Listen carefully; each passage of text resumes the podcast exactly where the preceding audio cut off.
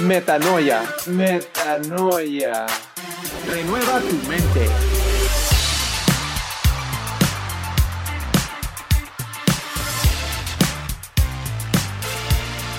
Hola amigos, sean todos bienvenidos a un nuevo episodio de Metanoia ROM 12.2. No imiten las conductas ni las costumbres de este mundo, más bien dejen que Dios los transforme en personas nuevas al cambiarles la manera de pensar. Entonces aprenderán a conocer la voluntad de Dios para ustedes, la cual es buena, agradable y perfecta. Romanos 12.2. Yo soy su amigo Ben y me da muchísimo gusto darles la bienvenida de nuevo a este episodio de Metanoia ROM 12.2. Eh, muchísimas gracias a ustedes que nos han estado escuchando estos pasados episodios. Eh, vamos iniciando el proyecto, pero hemos tenido muy buena respuesta. Así es que eh, muchísimas gracias a ustedes que nos escuchan. Ayúdenos a compartir con los demás para que lleguemos a más personas y empecemos a inquietar a las mentes. Antes de continuar, les recuerdo nuestras redes sociales. Facebook, búscanos como Metanoia ROM 122. Tenemos cuenta Twitter metanoia-r12-2. También tenemos cuenta Instagram, metanoia rom 12.2.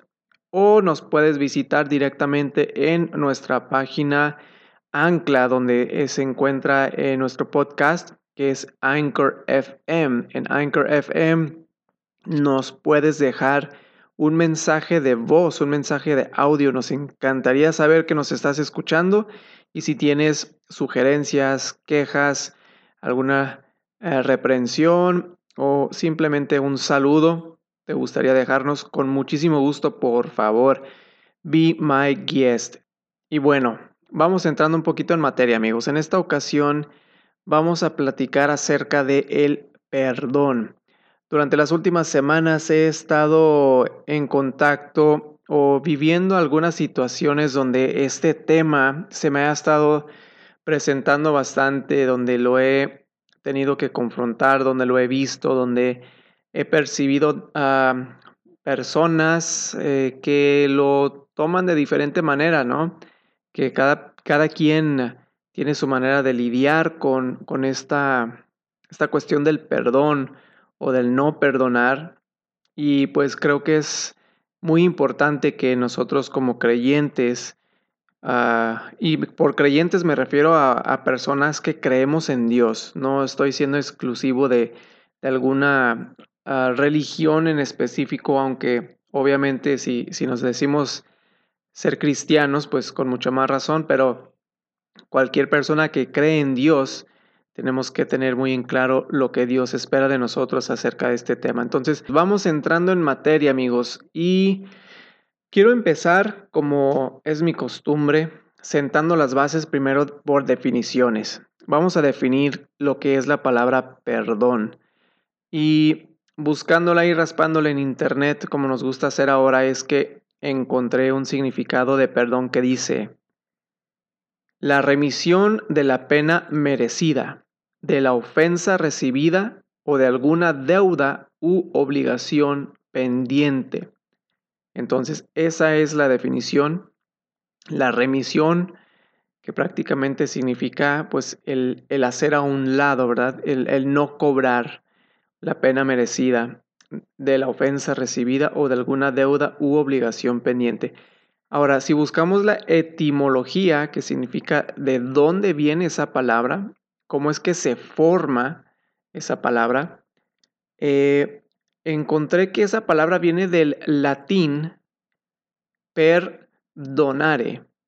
El prefijo per significa que indica una acción completa y total.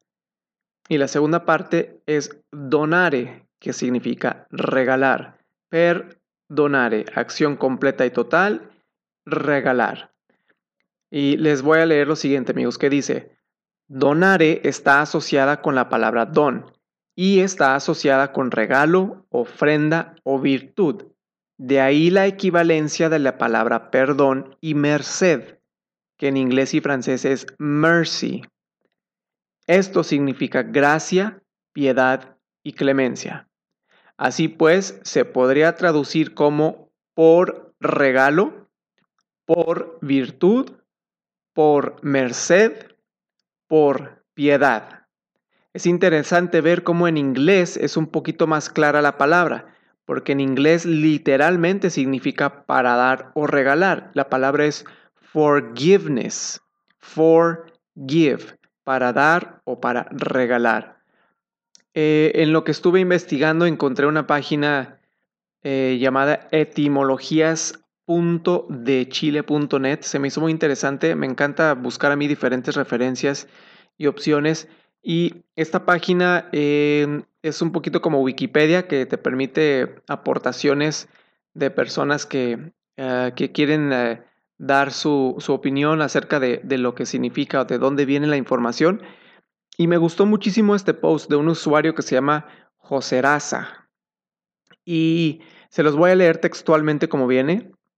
Dice, de todos modos es obvio que el uso de la palabra no se restringe a un acto dadivoso, por lo que hay que recurrir al significado del prefijo per, a saber, al de continuar o persistir en una acción hasta el fin completamente o a través o a pesar de los obstáculos, lo cual enlaza los varios sentidos del prefijo.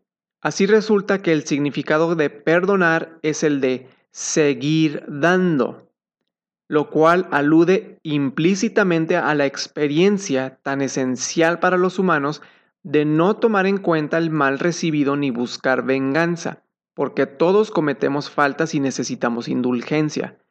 Perdonar en suma es seguir dando o no dejar de darnos lo que todos necesitamos para seguir disfrutando el don de la vida, a pesar de las ofensas recibidas o los fallos que cometemos unos a otros. Y termina diciendo, si amar es dar, perdonar es seguir amando. Me encantó mucho cómo lo pone aquí esta persona porque creo yo que le da justo en la cabeza del clavo, que es seguir amando. Dice, si amar es dar, Perdonar es seguir amando. Perdonar. Seguir dando. Per del prefijo seguir. Continuamente. Completamente. Dando. A pesar de lo que venga eh, en retroalimentación o, lo que venga de la otra persona. A pesar de eso, seguir dando, seguir amando. Entonces, esto es como pudiéramos definir lo que es el perdón en términos humanos o en términos eh, lingüísticos, vamos a ponerlo de esa manera. El significado tal cual de la palabra. Ahora vamos a hablar de la Biblia, vamos a hablar, eh, vamos a ver qué es lo que dice la Biblia acerca del el perdón. Esto se puede abordar de muchas maneras porque la Biblia está llena de referencias acerca del perdón, pero me gustaría a mí abordar dos principalmente. La primera va a ser qué es lo que dice la Biblia acerca del perdón como palabra. ¿Cuándo es la primera vez que la Biblia menciona la palabra perdón? Y la palabra perdón, yo encontré que en la Biblia viene por primera vez en el capítulo 12 del libro de Génesis.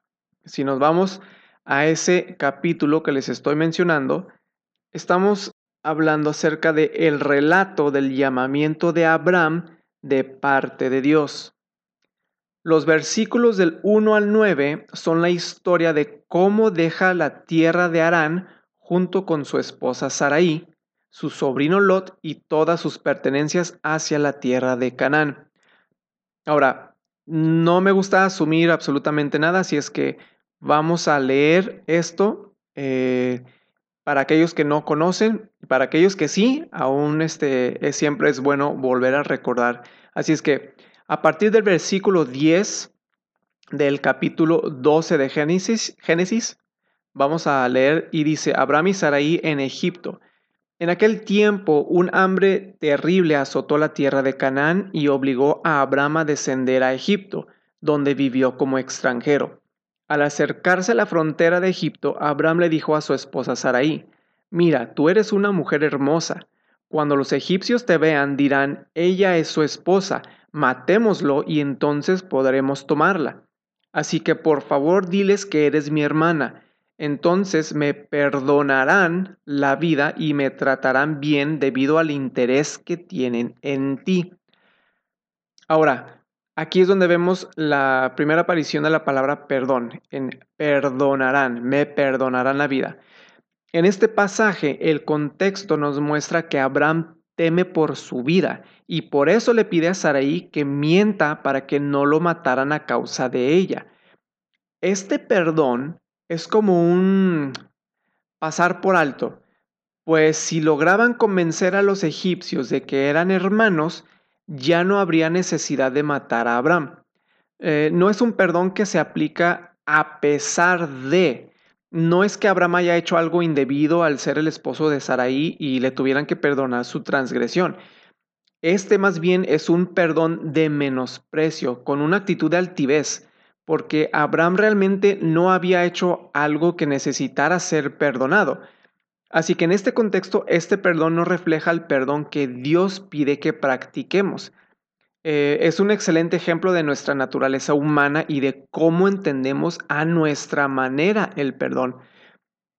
Si se fijan, eh, Abraham, eh, al temer por su vida, realmente lo que está tratando de, dar a entender es que por medio de la mentira, eh, al ellos pensar que tú eres mi hermana, van a pasar por alto eh, el que eh, la opción de matarme. Entonces, él lo hizo por temor a su vida, no porque algo le, le hayan hecho a él que tuviera que, que perdonar, o, o, que él haya hecho algo más bien para que él tuviera que pedirle perdón a alguien. Eh, es una manera humana en el sentido de que nosotros eh, como humanos batallamos mucho para perdonar o para pedir perdón. Así es que esa es la primera vez que, la, eh, la, palabra como tal aparece en la Biblia, la palabra perdón. Ahora, el segundo, la segunda manera en que me gustaría ver este tema es como concepto. ¿Cuál es la primera vez que el concepto de perdón es que aparece en la Biblia. Y el concepto, el, concepto de perdón lo encontramos por primera vez en la Biblia en la historia de José en Egipto. Ahora, como les comenté ahorita, no voy a asumir y, y creo que es muy importante abordar esta historia porque hay mucha enseñanza y vamos a, irla eh, desmenuzando poquito a poco, la voy a empezar a leer y, vamos a, a, ver las características del perdón de Dios. Es un perdón inmerecido y que va más allá de solo olvidar lo hecho en el pasado, pues no solamente se absuelven los errores, sino que se añaden bendiciones que de ninguna manera pudieran haber sido ganadas por méritos propios. Así es que vamos a empezar en Génesis capítulo 37, donde inicia toda esta historia con José y sus hermanos. En el capítulo 37, los hermanos de José originalmente planean matarlo por los sueños que él les contaba. Eh, José les contaba sueños donde eh, él era mayor a ellos, donde él eh, se decía verse en una posición más alta que ellos y obviamente pues esto les, les enojaba, ¿no? Les, les daba coraje. ¿Cómo es posible que nosotros, tus hermanos mayores, nos vamos a inclinar hacia, ante ti? Y Rubén eh, intercede para que no lo maten, porque la, la intención inicial de los hermanos era matar a José. Pero Rubén intercede para que no lo maten y les dice, no, mejor vamos a venderlo como esclavo. Entonces eh, lo venden como esclavo y se va a Egipto vendido como esclavo. Capítulo 39 eh, es el relato de José ya en la casa de Potifar. Potifar era el capitán de la guardia del faraón y José es acusado falsamente de querer abusar de la esposa de Potifar, cuando realmente ella es la que lo busca a él, lo acecha, él se niega em, y pues falsamente lo encierran en la cárcel eh, injustamente capítulo 40 de Génesis, José interpreta los sueños de dos prisioneros que se encontraban encarcelados junto con él y ambas interpretaciones se cumplen, tal cual como él dijo. Capítulo 41, dos años después, José es llamado a la presencia del faraón e interpreta los sueños que le han estado perturbando. Así es como llega a ser nombrado gobernador de todo Egipto, solo por debajo del mismo faraón. Hay una gran hambruna en toda la tierra y gracias a José, Egipto se preparó y es el único lugar donde hay comida. Entonces José pasó de ser vendido como esclavo, de estar en prisión, ahora está, es el segundo al mando de toda la tierra de Egipto. Capítulo 42. Los hermanos de José llegan a Egipto con, en busca de comida. José los reconoce, pero no les revela su identidad de inmediato. Capítulo 43. Los hermanos de José regresan por segunda vez a Egipto, ahora con el, con el hermano menor, Benjamín. Capítulo 44. José siembra una copa de plata en la bolsa de Benjamín cuando ya van a regresar con su padre. Esto provoca que José pida que Benjamín se quede como esclavo, pero todos sus hermanos se postran delante de José pidiendo misericordia. Aquí en este versículo los hermanos de José ya están a punto de regresar a su tierra con su padre. Eh, José les dice a, uno de sus súbditos egipcios, pon esta copa de plata dentro de este saco que lleva Benjamín. Lo, le, casi, casi, pues prácticamente le tiende una trampa, los eh, hace que revisen cada uno de los sacos y encuentran en la, en el saco de Benjamín esta, eh, esta copa de plata. Por lo tanto, le exige que él se quede ahí en Egipto mientras sus hermanos van eh, de regreso con su padre. Y por fin en el capítulo 46, José revela su identidad a sus hermanos y los perdona. Ahora, Capítulo 45 se los quiero leer a detalle porque aquí es donde vamos a entrar en materia de lo que realmente es el perdón a la manera de Dios. Capítulo 45 dice, José ya no pudo contenerse. Había mucha gente en la sala y él les dijo a sus asistentes, salgan todos de aquí. Así que estuvo a solas con sus hermanos en el momento de decirles quién era. Entonces perdió el control y se echó a llorar.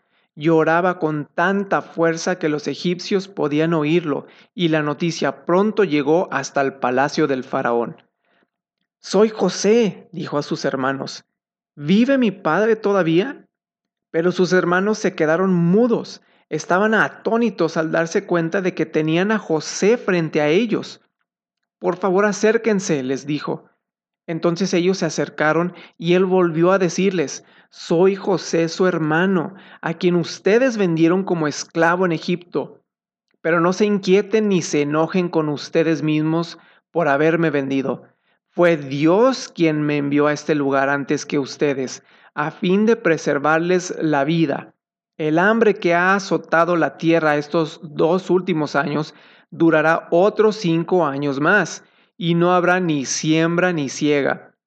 Dios me hizo llegar antes que ustedes para salvarles la vida a ustedes y a sus familias y preservar la vida de muchos más. Por lo tanto, fue Dios quien me envió a este lugar y no ustedes. Y fue Él quien me hizo consejero del faraón, administrador de todo su palacio y gobernador de todo Egipto. Esto no fue todo, amigos si se fijan, hasta este momento José, a pesar de todo lo que pasó, a pesar de que él tenía todo el derecho y todo el poder de poder ejercer justicia sobre sus hermanos, leemos que él no se pudo contener y se confiesa delante de ellos, se revela su identidad y les dice, no tengan miedo, Dios es, es, quien estaba en control y fue Dios el que me mandó para acá antes que ustedes para que yo pudiera ser el Salvador de ustedes. No solamente recibieron el perdón de José, cuando en realidad José tenía razones de sobra para hacer justicia contra sus hermanos, sino que también les fueron concedidos derechos que no merecían. El faraón les invitó a que se mudaran a Egipto. Fíjense lo que dice el capítulo 47 a partir del versículo 5. Dice, entonces el faraón le dijo a José, Ahora que tu padre y tus hermanos han venido a estar aquí contigo, escoge el lugar que quieras en toda la tierra de Egipto para que ellos vivan. Dales la mejor tierra de Egipto, que vivan en la región de Gosén. Y si alguno de ellos tiene alguna destreza especial, ponlo a cargo de mis rebaños también. Esta, amigos, es la presentación del perdón versión Dios. Podemos ver la gran diferencia de este concepto de perdón versus la primer presentación de la palabra perdón en el mismo libro de Génesis. Esto que está, acabamos de leer de la historia de José y sus hermanos es una sombra de lo que Dios estaba preparando para hacer mediante Jesucristo para perdonar nuestros pecados. Podemos ver un contraste de completos opuestos entre el perdón humano y el perdón de Dios. El primero es superficial e interesado. Recordemos que Abraham lo hizo por temor de su vida, mientras el segundo es completamente desinteresado y motivado por amor puro. José perdonó a sus hermanos cuando él tenía todas las razones para no hacerlo. Si no los hubiera perdonado, habría sido justo que no los perdonara. Vamos a ver ahora los capítulos 5, 6 y 7 del Evangelio de según Ah, del Evangelio según San Mateo. Eh, estos tres capítulos son muy conocidos por contener, contener el Sermón del Monte. Aquí es donde Jesús aborda muchísimos temas. Uno de esos temas que él aborda es acerca de cómo debemos de orar a Dios. El capítulo 6 contiene el muy conocido Padre Nuestro, el cual muchas veces hacemos recitado pero pocas veces hemos meditado y entendido. Lo voy a leer amigos en el capítulo 6 a partir del versículo 9 del Evangelio según San Mateo y dice, Ora de la siguiente manera, Padre nuestro que estás en el cielo, que sea siempre santo tu nombre, que tu reino venga pronto, que se cumpla tu voluntad en la tierra como se cumple en el cielo.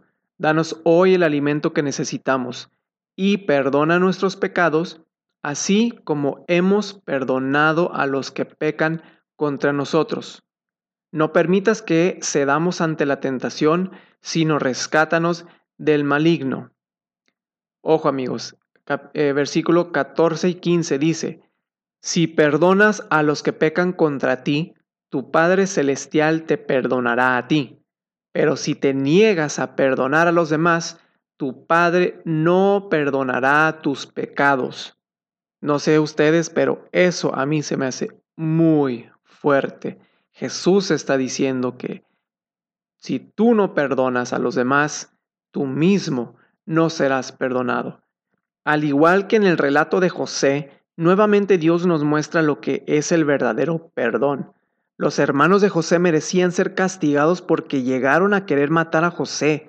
De no haber intervenido Rubén, lo habrían logrado. Pero Dios tenía un propósito con esa maldad que pretendían contra José. Y esa maldad Dios la convirtió en la mayor bendición para ellos, ya que no solamente fueron perdonados, sino que el mismo hermano que quisieron matar les ofreció refugio y comida. De esta manera les salvaba la vida. Nosotros también merecemos ser castigados. El apóstol Pablo cita el Salmo 14 en la carta a los romanos y dice en el capítulo 3, como dicen las escrituras, no hay ni un solo justo, ni siquiera uno. Nadie es realmente sabio, nadie busca a Dios. Todos se desviaron, todos se volvieron inútiles. No hay ni uno que haga lo bueno, ni uno solo pues todos hemos pecado, nadie puede alcanzar la meta gloriosa establecida por Dios. Hermanos, todos estamos destituidos de la gloria de Dios. Todos merecemos la ira y la justicia divina de Dios. La merecemos de la misma manera que los hermanos de José merecían ser castigados, merecían ser echados a la cárcel, merecían morir de hambre por lo que le hicieron. De esa misma manera nosotros merecemos el castigo por nuestros pecados contra Dios. De la misma manera en que aquellos que nos ofenden no merecen ser perdonados, tampoco nosotros merecemos ser perdonados por Dios. ¿Cuántas veces hemos deseado que alguien sufra por lo que nos ha hecho? ¿Cuántas veces hemos deseado que los que nos han pagado mal reciban lo que merecen? Lo interesante es que eso, el deseo de justicia, como principio no es algo malo, ya que Dios mismo es justo y hará justicia para cada uno de nosotros. La diferencia, amigos, es que Dios nos hace justicia tomando el castigo que nosotros merecemos y poniéndolo sobre su Hijo Jesucristo para poder perdonarnos. Es decir, lo toma sobre Él mismo y esto lo hizo por iniciativa. No se esperó a ver si nosotros nos arrepentíamos o no. Él nos perdonó a pesar de nuestra condición pecadora, a pesar de nuestra rebeldía contra Él él tomó la iniciativa, Él entregó a su Hijo Jesús, Él toma el castigo que a nosotros nos corresponde. Hermanos, dice Romanos 5, del 7 al 8, ahora bien, casi nadie se ofrecería a morir por una persona honrada, aunque tal vez alguien podría estar dispuesto a dar su vida por una persona extraordinariamente buena. Pero Dios mostró el gran amor que nos tiene al enviar a Cristo a morir por nosotros cuando todavía éramos pecadores. Amigos, siendo pecadores, siendo viles, siendo malvados, siendo rebeldes, aún así Dios envió a Cristo a morir por nosotros. Nuevamente, la intención es recalcar que las personas no merecen nuestro perdón. No perdonamos porque lo merezcan, sino porque Dios nos ha dado el mayor ejemplo y también advertencia acerca del perdón. Va de nuevo amigos. Sí, si lo dije bien, si escucharon bien, las personas que nos hacen daño no merecen nuestro perdón. De la misma manera en que a las personas quienes yo les hago daño, yo no merezco el perdón de ellos. Así como los pecados que yo cometo contra Dios, no merezco el perdón. Si hablamos de merecer, yo merezco el justo juicio de Dios. Aquellas personas merecen que yo no les hable o merecen que tengan alguna retribución por la falta que cometieron en mi contra. Pero volvemos a la palabra de Dios y al ejemplo que Dios nos puso a través de la historia de José que se cumple completamente en Cristo, el perdón a pesar de. Ahora quiero platicarles que en cierta ocasión escuché a alguien decir, tener odio hacia alguien es como si tú te tomaras un veneno y esperaras que la persona a la que odias sea la que muera. Imagínense eso, el, el, tener tanto odio contra alguien que te haya hecho algo que tú piensas que es imperdonable, te está matando a ti por dentro, te estás acabando a ti. A la única persona que le está haciendo daño es a ti mismo. Tú te tomaste ese veneno pensando que la otra persona se va a morir y es a ti el que te está acabando por dentro. Dime si esto tiene lógica, amigo. Odio que me hayan hecho un daño irreparable. Odio que me hayan engañado. Odio que me hayan golpeado. Odio que me hayan hecho esto o aquello. Y como lo odio tanto, yo también lo voy a hacer. Díganme si eso tiene lógica. Lo que alguien te hizo, que te hizo tanto daño y que ahora cargas con ese peso encima, odias tanto esa situación y odias tanto lo que te hicieron que ahora tú también lo vas a hacer. No sé ustedes, pero a mí no me hace lógica. No tendemos a pensar en los demás antes que en nosotros. Somos egoístas en todo lo que hacemos porque pensamos primero en nosotros, primero en lo que yo voy a sentir, en cómo voy a sentir yo. Ahora, tú me puedes decir, Benjamín, lo que me hicieron, no lo puedo perdonar. Tú no tienes idea de lo que me hicieron. Tú no sabes por lo que yo he pasado. Tú no has vivido mi vida. Tú no tuviste que pasar esa situación como para que te pongas a decirme, es que tienes que perdonar. Bueno, tienes razón. No conozco tu vida, no conozco tu situación, pero Dios sí lo conoce.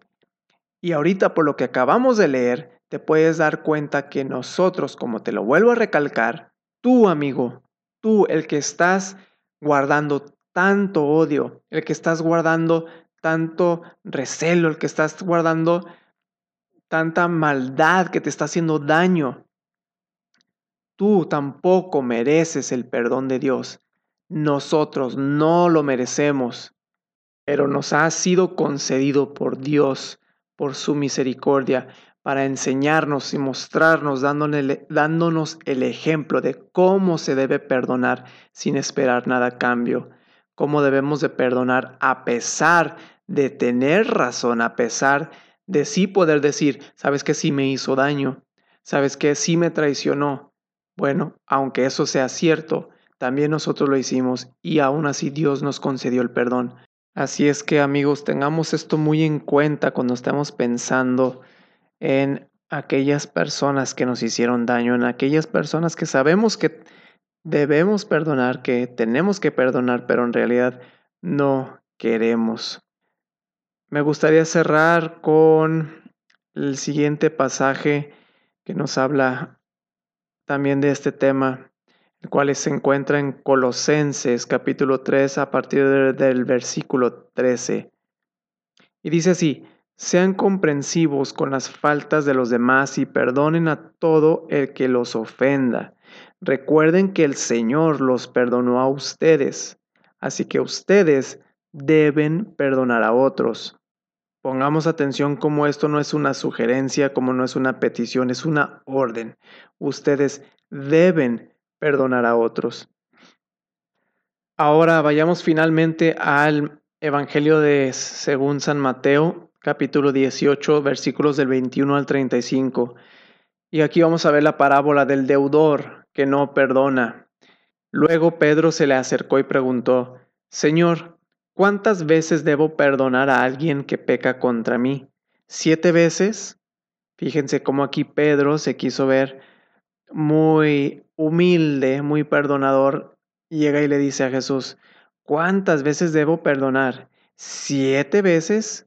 Para Pedro, siete veces era un mundo. ¿Y qué es lo que le contesta el Señor Jesús? No siete veces, respondió Jesús, sino setenta veces siete. Diciéndole, a ver, pero cálmate. Si tú crees que vas a que me vas a pantallar, que puedes perdonar siete veces. No. la realidad es que tienes que perdonar 70 veces siete. Y para que Pedro le entendiera y los demás que estaban con él escuchándolo, a partir del versículo 23 dice el Señor Jesús, Por lo tanto, el reino de los cielos se puede comparar a un rey que decidió poner al día las cuentas con los siervos que le habían pedido prestado dinero. En el proceso, le trajeron a uno de sus deudores que le debía millones de monedas de plata. Millones. Esto era algo que no se podía pagar, amigos.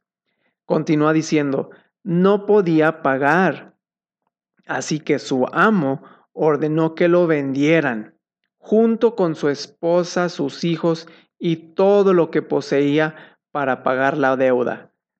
Fíjense nuevamente amigos, tenía toda la razón, tenía los argumentos y era justo que esa persona fuera vendida con toda y su familia para que pagara la deuda que él debía.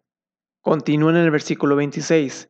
El hombre cayó de rodillas ante su amo y le suplicó, por favor, tenme paciencia y te lo pagaré todo. Entonces el amo sintió mucha lástima por él y lo liberó y le perdonó la deuda. En otras versiones, no siente lástima por él. Dice la versión Reina Valera, el Señor de aquel siervo movido a misericordia. Dice la versión Dios habla hoy, y el rey tuvo compasión de él. Y otra, otra versión dice, el rey sintiéndose conmovido le soltó y le perdonó la deuda.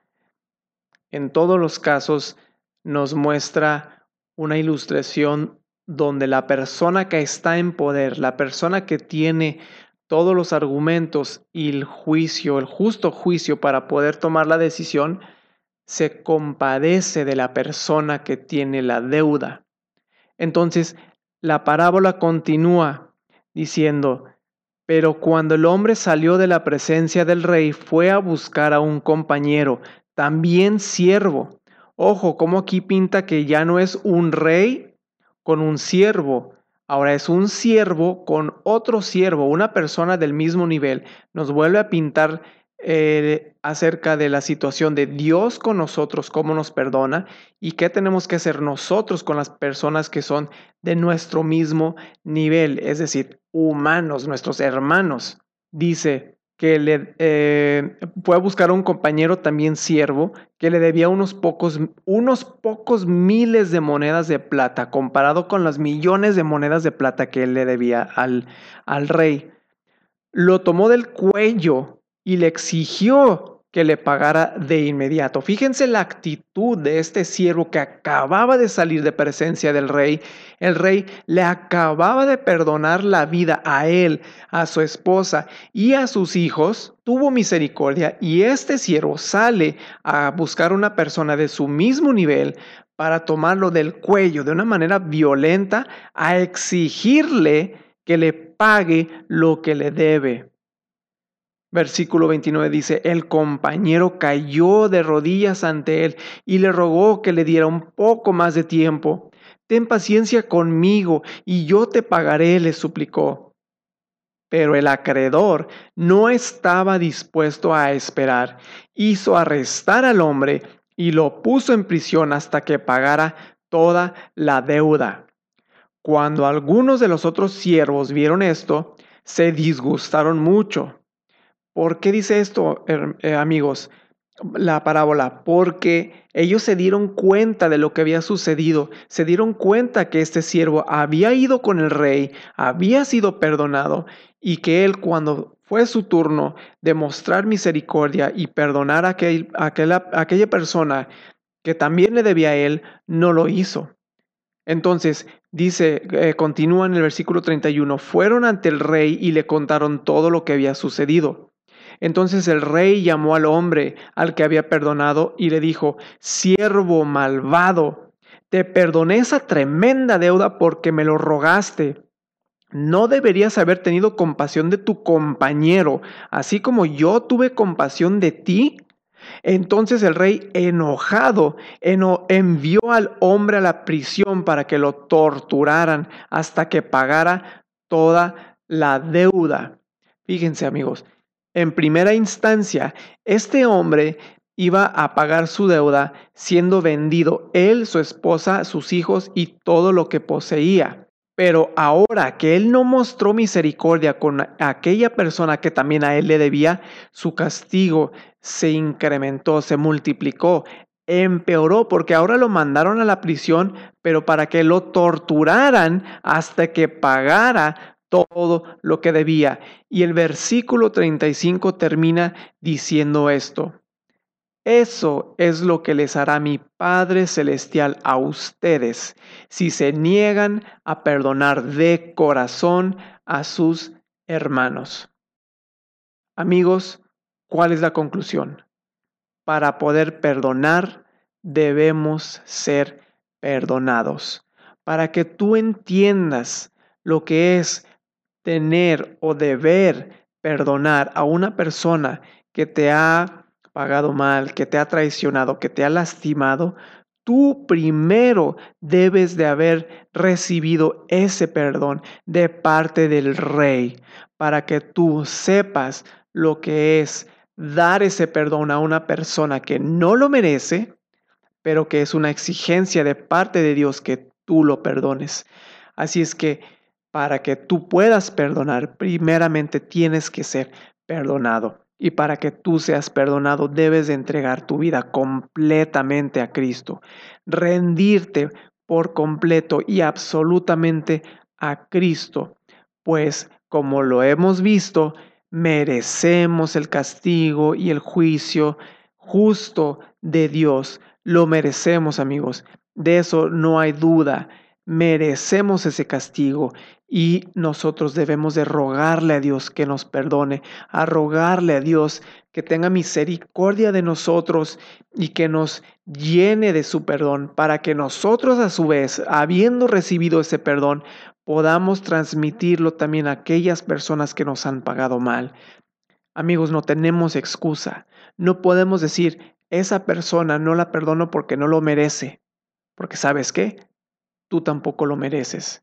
No podemos decir, no perdono a esa persona porque lo que a mí me hizo no tiene perdón de Dios. Pues déjame decirte que el sacrificio de Jesús cubre todos los pecados. El sacrificio de Jesús cubre todo. No hay algún pecado que el sacrificio de Jesús no pueda cubrir. Así es que vayámonos con esta advertencia, amigos. Tenemos que perdonar. Suéltalo. Perdona a esa persona que te hizo mal. Perdónalos, suéltalo porque te estás matando, te está haciendo daño a ti. Suéltalo ya y lánzate completamente sobre los brazos de Jesús.